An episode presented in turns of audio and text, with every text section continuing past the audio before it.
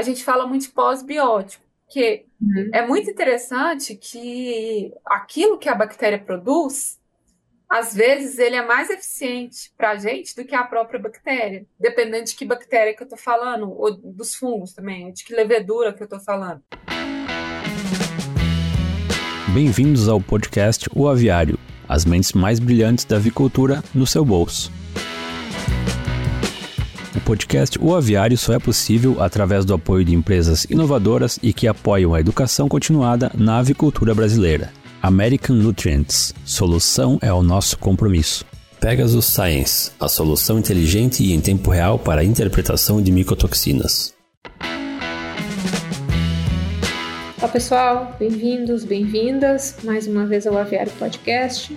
Eu sou Catarina Stefanello e hoje eu vou conversar com a professora doutora Belcholina Beatriz Fonseca. A professora Bia é médica veterinária, mestre, doutora, pós-doutora e atualmente ela é professora e pesquisadora na Universidade Federal de Uberlândia. Obrigada de novo, professora, por aceitar o nosso convite e por nos dar a oportunidade de abordar mais um tema no Aviário Podcast. Eu que agradeço o convite, eu acho fantástico o trabalho de vocês, é, esse tipo de divulgação e de compartilhar conhecimento né, entre a academia, entre, entre as empresas, para mim isso é um trabalho muito interessante, que engrandece não só os pesquisadores que participam, e também aquelas pessoas que querem ter um contato mais íntimo, né? E a gente pode chamar isso de democratização da ciência, que é algo que eu me interesso bastante. Imagine ter à disposição uma solução que combine rapidez e interpretação personalizada para gerenciar os riscos das micotoxinas em sua empresa? A Pegasus Science é a resposta. Realizamos a quantificação em tempo real das principais micotoxinas promovendo decisões mais assertivas, resultando em um gerenciamento macroeconômico e sustentável. Nós temos tido experiências bem interessantes né, nos últimos meses, no último ano. A, a, professora Bia já participou de uma conversa com o professor Marcos Café, né, alguns meses atrás, falando sobre a prevalência de Campylobacter na avicultura. É, eu assisti, quero aproveitar para deixar dicas, se alguém não acompanhou, Acessem lá o Aviário Podcast nas plataformas de áudio, vídeo, é, e vocês vão poder acompanhar como que foi esse episódio sobre Campylobacter, é, com várias informações práticas que a professora trouxe, estratégias de controle, inclusive abordou nesse é, episódio que teve é, uma repercussão muito boa, então não percam, não deixem de acompanhar. Bom, é, eu acredito que nós sempre temos algum assunto, né, para uma boa conversa, né, professora Bia? Mesmo que a gente não se conheça, está se conhecendo agora, a gente tem condições de é, entrar ali em alguma área relacionada com a avicultura e é, conversando sobre ela. Quando o professor Café fez a sua apresentação no episódio anterior da conversa de vocês, ele mencionou o seu trabalho em, em sanidade, produção avícola e também envolvendo a, a nanobiotecnologia, né? é, falou de uso de embriões de galinhas como modelo experimental para fármacos, infecções, falou de estudos é, de alternativas ao uso de antimicrobianos em aves, né? podendo inclusive, inclusive unir todas essas áreas, né? que eu acho que é um pouco daquilo que, que a gente pode conversar hoje. Então, eu acho que, que isso é algo interessante para nós explorarmos hoje, professora. Pode ser? Claro, pode ser sim. Bom, é, meu foco inteiro, assim, eu vou. É, são várias linhas, mas eu vou tentar resumir em uma, que é diminuir o uso de antimicrobianos. Não porque eu não gosto deles, pelo contrário, eu acho que eles são extremamente importantes, mas que devem ser usados no momento certo, né? Então, todas as minhas linhas, elas estão linkadas de algum modo nessa diminuição do uso de, de antimicrobianos. E aí, então, eu vou começar falando da nanobiotecnologia, porque ela é uma aliada para isso. Então, o que, que a gente faz? Né? Nós temos uma equipe, é claro que nós temos equipe, pessoas que são farmacêuticas, são químicos, para ajudar nisso tudo, em que a gente pega alguma molécula, alguma substância conhecida, o antibiótico, por exemplo, a gente tem casos em que a gente usa antibiótico, e a gente tenta deixar ele mais é, fácil de ser entregue. Então, a gente melhora o delivery. Então, a principal função para nós aqui na nanobiotecnologia, embora ela tenha várias, é melhorar delivery. O que, que ela faz? Ela diminui a molécula a ponto dela ficar menor ou aproximadamente igual a um nanômetro. Então, ela fica muito pequena. Isso faz com que, vamos pegar, por exemplo, um antibiótico. Eu pego uma molécula que eu tinha uma meia-vida e eu vou, e eu vou alterar a meia-vida dessa molécula, dessa substância. Então, essa substância ela vai ficar com a, eu vou ter agora uma meia-vida maior. Isso faz com que eu é, aumente o intervalo entre doses. E, e, no caso do ser humano, eu tenho até casos de antibiótico que pode ser dado em uma dose única, porque o delivery vai ser diferente. Ele vai ser entregue, mas ele vai ser entregue de um não, não rapidamente, ele vai ser entregue de forma bem mais vagarosa. Junto com isso, eu posso fazer também com que esse antibiótico é, seja modificado a ponto da bactéria deixar de ser resistente a ele, porque ele fica tão pequenininho que ele consegue é, é, driblar a bactéria de uma forma mais fácil. Então, sim, a gente tem algumas, alguns antibióticos modificados com a, com a nossa colega a professora Lige, que tem feito esse trabalho. E nós temos outros trabalhos com nanobiotecnologia, com nanobiotecnologia, por exemplo, é, modificando óleos essenciais, isso também vai melhorar o delivery. Um outro exemplo, que depois é uma outra linha que a gente trabalha, que é uma linha que eu gosto muito, que é, uma, que é a teranóstica, que é quando a gente envolve a terapia e o diagnóstico, é quando a gente seleciona peptídeos que são muito pequenininhos, peptídeos bem pequenos, mas que são altamente é, específicos, ou como ligantes, ou como é, miméticos de uma bactéria, ou de um epítopo de uma bactéria, ou de um vírus. Então, é, a nanobiotecnologia é um mundo enorme de lipídios, de polímeros, em que a gente tenta utilizar para melhorar o fármaco ou para melhorar algum produto que nós mesmos é, desenvolvemos. Uhum, muito bem. Eu, é, eu sempre falo assim que o nosso público aqui do podcast ele é bem diverso, então é, foi desvendada na biotecnologia inicialmente e, e, a professora já deu várias dicas de, de temas uh, que você gosta de trabalhar. É, eu queria começar é, nesse conhecimento de que vocês têm utilizado a nanobiotecnologia para testes, né, com aditivos alternativos aos antimicrobianos, que, que, é sem dúvida uma área importante comercialmente e também em pesquisa, né, que permite que né, muitos produtos sejam melhorados, inclusive. É, o que, que você tem de detalhes assim para compartilhar conosco sobre esse, esse, seu trabalho com nanobiotecnologia, professora Bia? Uh, eu tenho alguns exemplos, né? Então, é, a gente tem um projeto com uma, uma partícula modificada, é uma anofluxacina. É, esse projeto já está em fase clínica, junto com a MCTI, com empresa, em que a, a é, é um, um exemplo bom, porque ela é, é um fármaco e tem baixa absorção. E ela é uma quinolona que é, já foi usado muito em animais, né? Então, o que, que a gente fez? A gente criou uma nanopartícula híbrida de polímero e de lipídios, em que a gente melhorou o delivery, diminuiu a toxicidade, aumentou o intervalo entre, a, a, o intervalo entre doses e conseguiu fazer com que a norfloxacina ela, fica, ela fosse absorvida é, pelo trato gastrointestinal de uma forma mais eficiente. É, nós, é claro que a gente já fez o trabalho até em roedores, né? Então agora a gente, é, uhum. é, na verdade, eu, eu, a minha ideia inicial era usar em aves, mas por conta dos custos, a gente acabou decidindo ir para o PET. Então a gente está fazendo esse trabalho para o PET.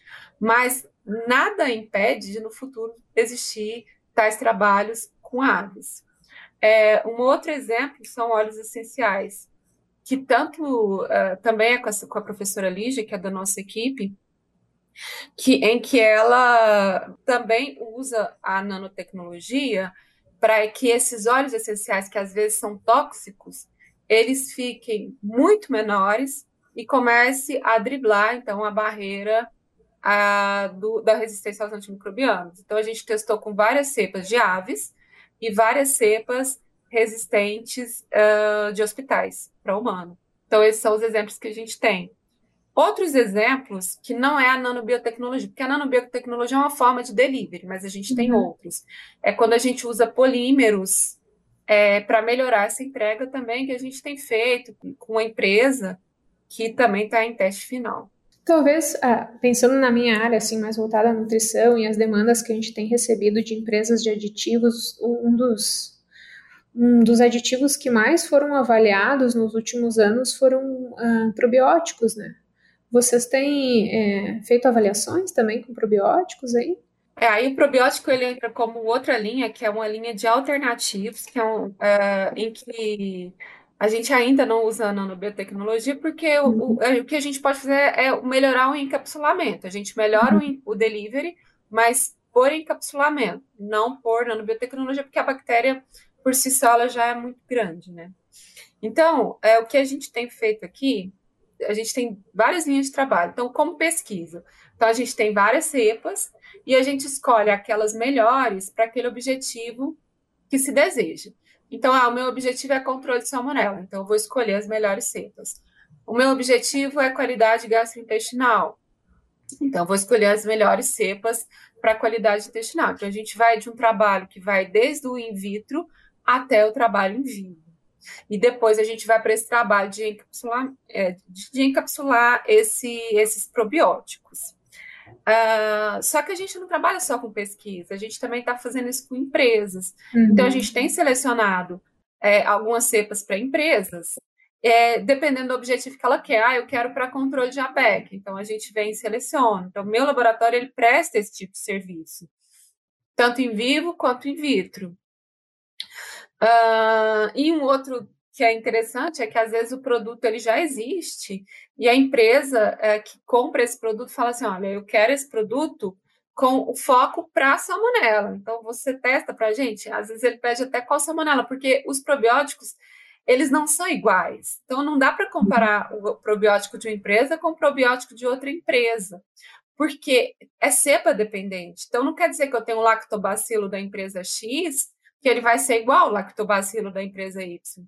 Então, a gente faz esse tipo de seleção para as empresas.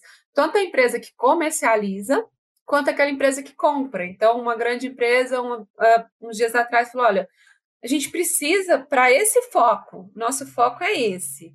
Então, é, eu quero, aí ele me deu vários probióticos e, e pediu para a gente ver qual seria o melhor para o foco deles. Então, a gente tem feito esse trabalho tanto para pesquisa quanto para empresas, para as empresas avícolas.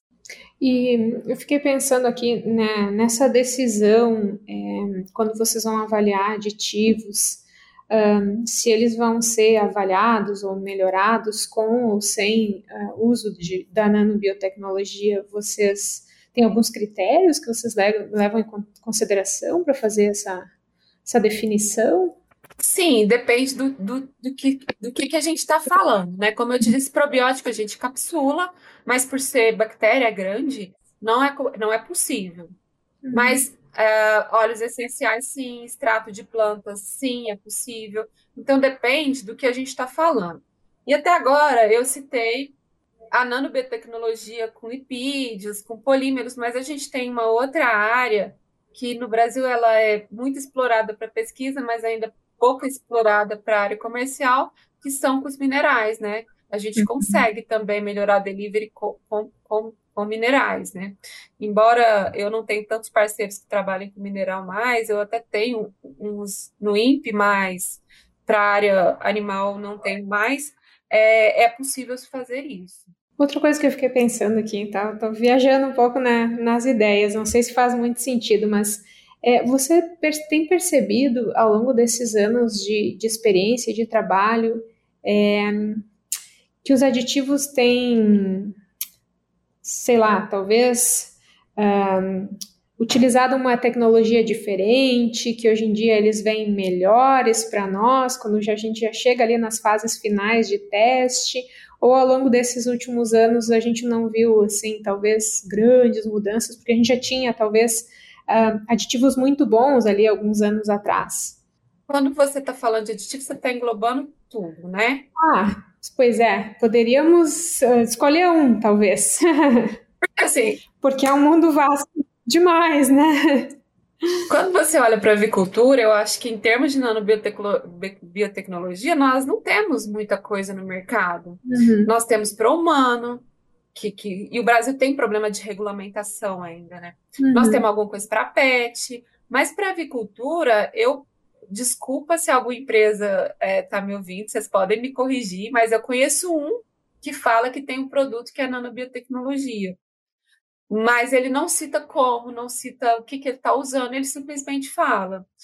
E, e talvez a avicultura possa melhorar mais. É claro que, vez ou outra, algumas empresas mandam para a gente alguns ácidos, por exemplo, que é, é de difícil, é, é, é de difícil liberação. Provavelmente eles utilizaram algum método de, de, de capsulação que é, melhora essa liberação. Então, ela é de difícil liberação em condições é, de pH neutro, por exemplo, mas ele consegue ser liberado em condições, por exemplo, de intestino. Ótimo.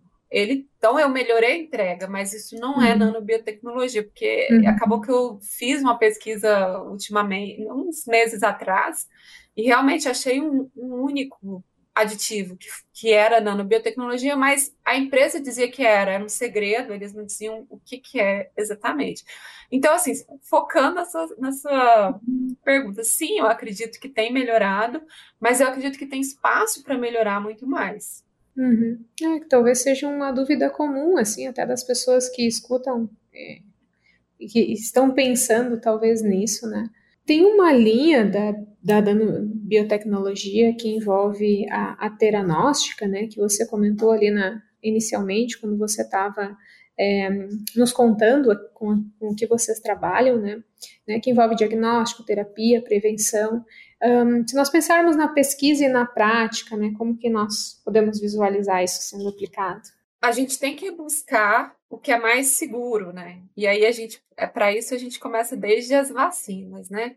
Então eu vou dar um exemplo que é a seleção de peptídeos. Então a gente seleciona moléculas pequenas que são extremamente estáveis e a gente consegue usar essas moléculas, essas substâncias, né? Depende do que a gente está falando, mas nesse caso a gente está falando de peptídeo. Então a gente consegue selecionar esses peptídeos em que eu possa usar ele tanto para prevenção e terapia quanto para diagnóstico. Então, vou, dar, vou te dar um, um exemplo. É, você seleciona um ligante para Campylobacter, por exemplo. Então, são peptídeos que conseguem se ligar a Campylobacter, ele consegue diminuir a infectividade dessa Campylobacter, então ele reconhece ela, consegue diminuir a infectividade, porque ele consegue se ligar numa região específica, onde não permite que ela seja infecte mais as células. Então, aí eu já tenho um método de controle, de prevenção. Só que essa mesma molécula, esse mesmo peptídeo, desculpa, é um peptídeo de reconhecimento. Então, ele se liga de uma forma estável. Então, eu posso usar ele também como diagnóstico. Que tipo de diagnóstico? Então, a gente tem vários tipos de diagnóstico. Por exemplo, sensores. Eu posso usar em sensores eletroquímicos, Uhum. Eu posso utilizar ele é, como imunodiagnóstico, uh, como, por exemplo, esses testes rápidos. Então, a, na avicultura também a gente tem muito ELISA, mas, uhum. uh, por exemplo, no PET, a gente tem muito imunodiagnóstico com teste rápido, como cromatografia, em que isso pode ser desenvolvido para a avicultura. Então, a gente tem feito esse trabalho também. Inclusive, trabalho de inteligência artificial, que a uhum. gente tem utilizado para desenvolver esses testes. É claro que eu brinco que é meio frustrante né, para o cientista, porque a gente tem trabalhado com isso há um tempo, tem muita coisa que é muito promissora, mas tem muita coisa que a gente faz e não fica tão bom. Mas é, a gente tem algumas, alguns peptídeos aqui que tem funcionado bastante e a gente acredita que eles possam vir a contribuir para o futuro.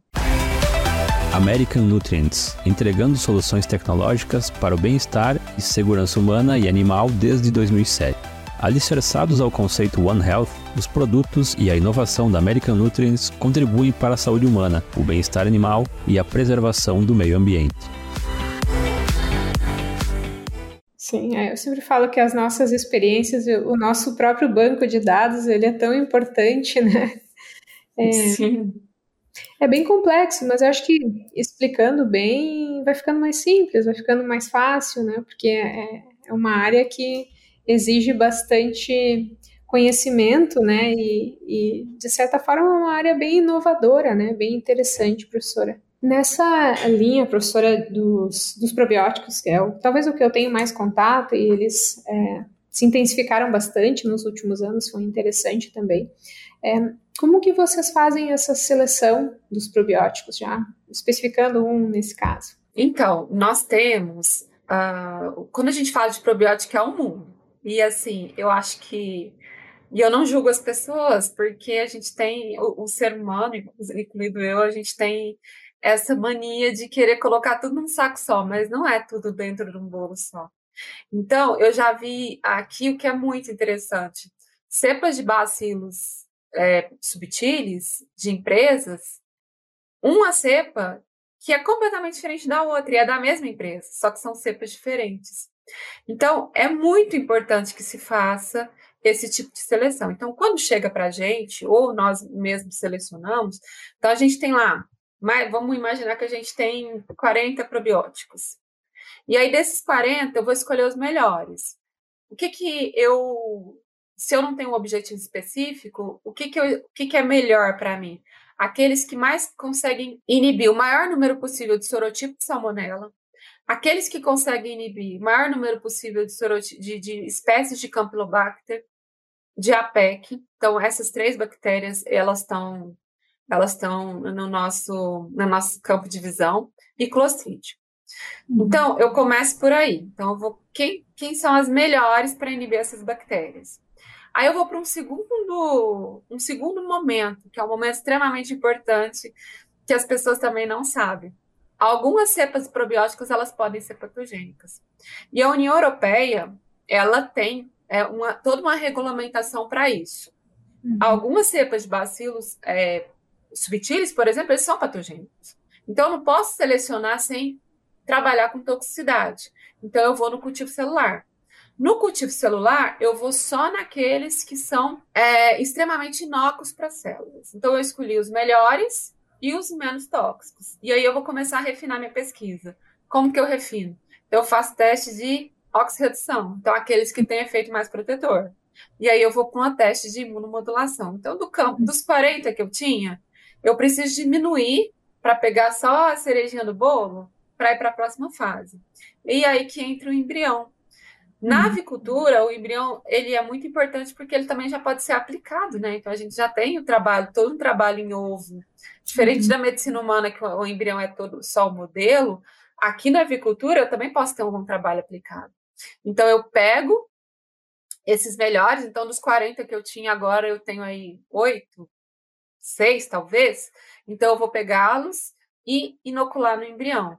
Então, quem que eu vou escolher? Aqueles que faz, é, que são os melhores para o embrião no sentido de não levar mortalidade, não levar lesão, só que eu vou um pouco mais além. Porque aqui a gente tem toda uma técnica para retirar sangue de embrião, uhum. para avaliar imunomodulação no embrião, para avaliar é, qualidade intestinal em embrião. Então, o embrião, a colonização. Então, eu já sei exatamente que cepas que vão colonizar, que cepas que não vão colonizar. Então, aí, desses oito, seis que eu tinha, agora eu vou para a fase clínica. E quem que eu vou levar para a fase clínica, que é para o frango, ou para a poedeira comercial, ou para a matriz? Eu vou levar aqueles que são a cerejinha, cerejinha do bolo. Então, aqueles que colonizaram o embrião de forma eficiente, aqueles que levaram imunomodulação também no embrião, que, que teve um efeito protetor e que melhor é, controlou aquelas bactérias que eu tenho interesse. E aí, e aí sim eu vou é, ter certeza que eu escolhi as melhores cepas. Então, é dessa forma que a gente faz todo esse trabalho. Conseguimos ligar todas as áreas que nós mencionamos ali no início. é, e dentro disso tem coisas aí que é, são é, nuances que a gente também estuda. Por exemplo, a gente fala muito de pós-biótico, que uhum. é muito interessante que aquilo que a bactéria produz às vezes ele é mais eficiente para a gente do que a própria bactéria, dependendo de que bactéria que eu estou falando, ou dos fungos também, de que levedura que eu estou falando. Então a gente pode, a gente tem teste também com aqueles metabólitos que foram produzidos. Uhum. A gente também tem teste que é muito interessante, a gente inativa todas essas bactérias, a gente mata ela e coloca ela nos animais. Mortas, uhum. elas também funcionam. Então, é, nesse link que eu te expliquei, a gente tem alguns raminhos que a gente estuda ao mesmo tempo. Bom, eu gostei muito de tudo. Eu achei tudo muito interessante, várias coisas é, novas.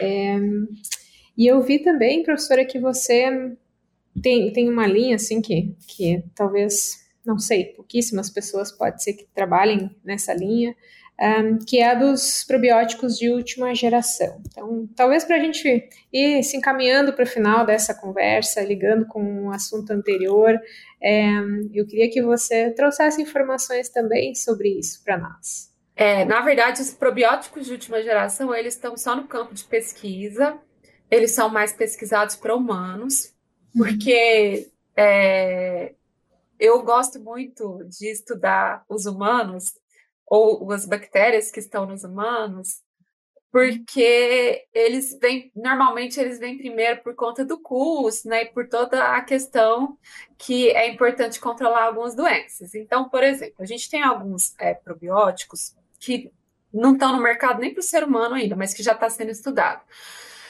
Que foi, é, começou de onde? Da, do sequenciamento. Então, a metagenômica conseguiu associar que alguns é, é, algumas bactérias que estavam dentro do intestino humano, elas estavam associadas à ausência de, por exemplo, câncer uhum. ou de doença inflamatória grave que tem nos humanos. E aí o que que, o, que, que a, a, o sequenciamento fez? E aí vem o isolamento para tentar isolar esse tipo de probiótico. Só que o isolamento desse tipo de probiótico normalmente é um isolamento muito, muito difícil e uhum. muito, muito caro. Mas aí eles vão e conseguem isolar tais tipos de probiótico depois que fez essa associação, quando fez esse trabalho de sequenciamento. E aí a gente chama isso de probiótico de última geração. Então, eles são uh, bactérias. Eu vou te dar um exemplo, às vezes fica mais fácil entender. O bifidobacterium é uma bactéria anaeróbica. Então, eu preciso de um, um, um ambiente anaeróbico para ele crescer. Mas durante determinado período de tempo, por exemplo, desde a coleta de, de um seco, por exemplo, de, de um animal, até levar ele para o laboratório, ele consegue sobreviver se eu tiver condições de gelo, mesmo ele sendo anaeróbico. Uhum. Alguns probióticos de última geração não. Então, uhum. quando eu eu, eu, eu vou coletar, eu vou ter que coletar dentro de uma câmara de anaerobiose. Então, imagine o fluxo de, de, de micro-organismo. Vou ter que ter um fluxo anaeróbico. E qualquer condição de, de, de, oxigênio vai matar essa bactéria. Então, esse é um exemplo de, de probiótico de última geração. Então, na verdade, são trabalhos que a gente tem feito ou que a gente tem estudado, que ainda nem foi para pesquisa, que a gente tem estudado se vale a pena mesmo trabalhar com frango, porque eles têm um resultado fantástico para o ser humano, né? Tanto para câncer quanto para é, doenças inflamatórias. Alguns já são usados para depressão em seres humanos, outros para obesidade.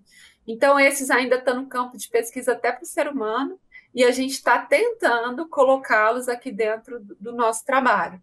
Como que a gente faz isso? É, é, por exemplo, a gente faz o sequenciamento, e aí também nós temos parceiros que fazem o sequenciamento do frango para comparar é, aquele frango que tem aquela performance melhor, uhum. qual que são as bactérias que ele tem mais no trato gastrointestinal? Será que é uma bactéria que a gente ainda não isolou? Opa, então vamos tentar isolar essa bactéria para tentar ele, utilizar ele como um probiótico de última geração.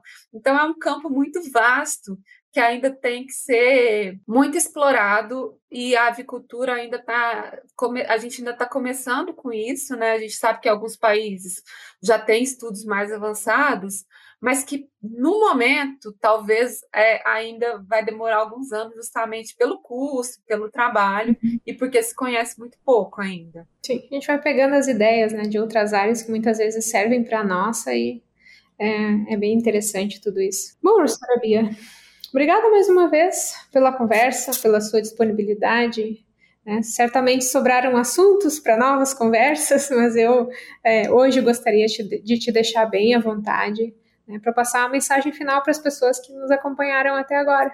É, eu acho que é uma mensagem que eu sempre passo é, para as pessoas, da, não da avicultura, porque eu acho que a avicultura está até muito mais avançada, porque nós trabalhamos aqui é, com parceiros de outras áreas, equinos, uhum. de cães, e eu percebo que a avicultura está muito mais avançada. Mas mesmo assim, como a gente tem contato com muitas empresas, a gente ainda vê que tem pessoas que não acreditam nos probióticos ou nos outros alternativos, porque probiótico é só um dos alternativos, né? E porque um produto não funciona, ele já fala, não, isso não funciona. Como eu disse, é cepa específico. Então você vai ter que achar o seu produto certo. E tem muita gente que ainda não acredita em resistência. Então, assim, a gente está em 2024 e muita gente ainda não acredita nisso. E as bactérias aqui no laboratório se recombinam e se modificam quase que em tempo real. Então, é, eu chamo todo mundo para pensar nesse assunto e quando vocês quiserem é, saber mais, conversar, eu e os meus alunos, os pesquisadores aqui, nós estamos disponíveis para conversa, porque essa é uma das nossas funções, que é a função de levar um produto para a mesa do consumidor é, mais saudável possível. Isso entra no, no tema resistência aos antibióticos. Obrigada, nós também agradecemos. Quero agradecer a todos que nos acompanharam hoje. É, espero que tenham gostado. Obrigado e até uma próxima.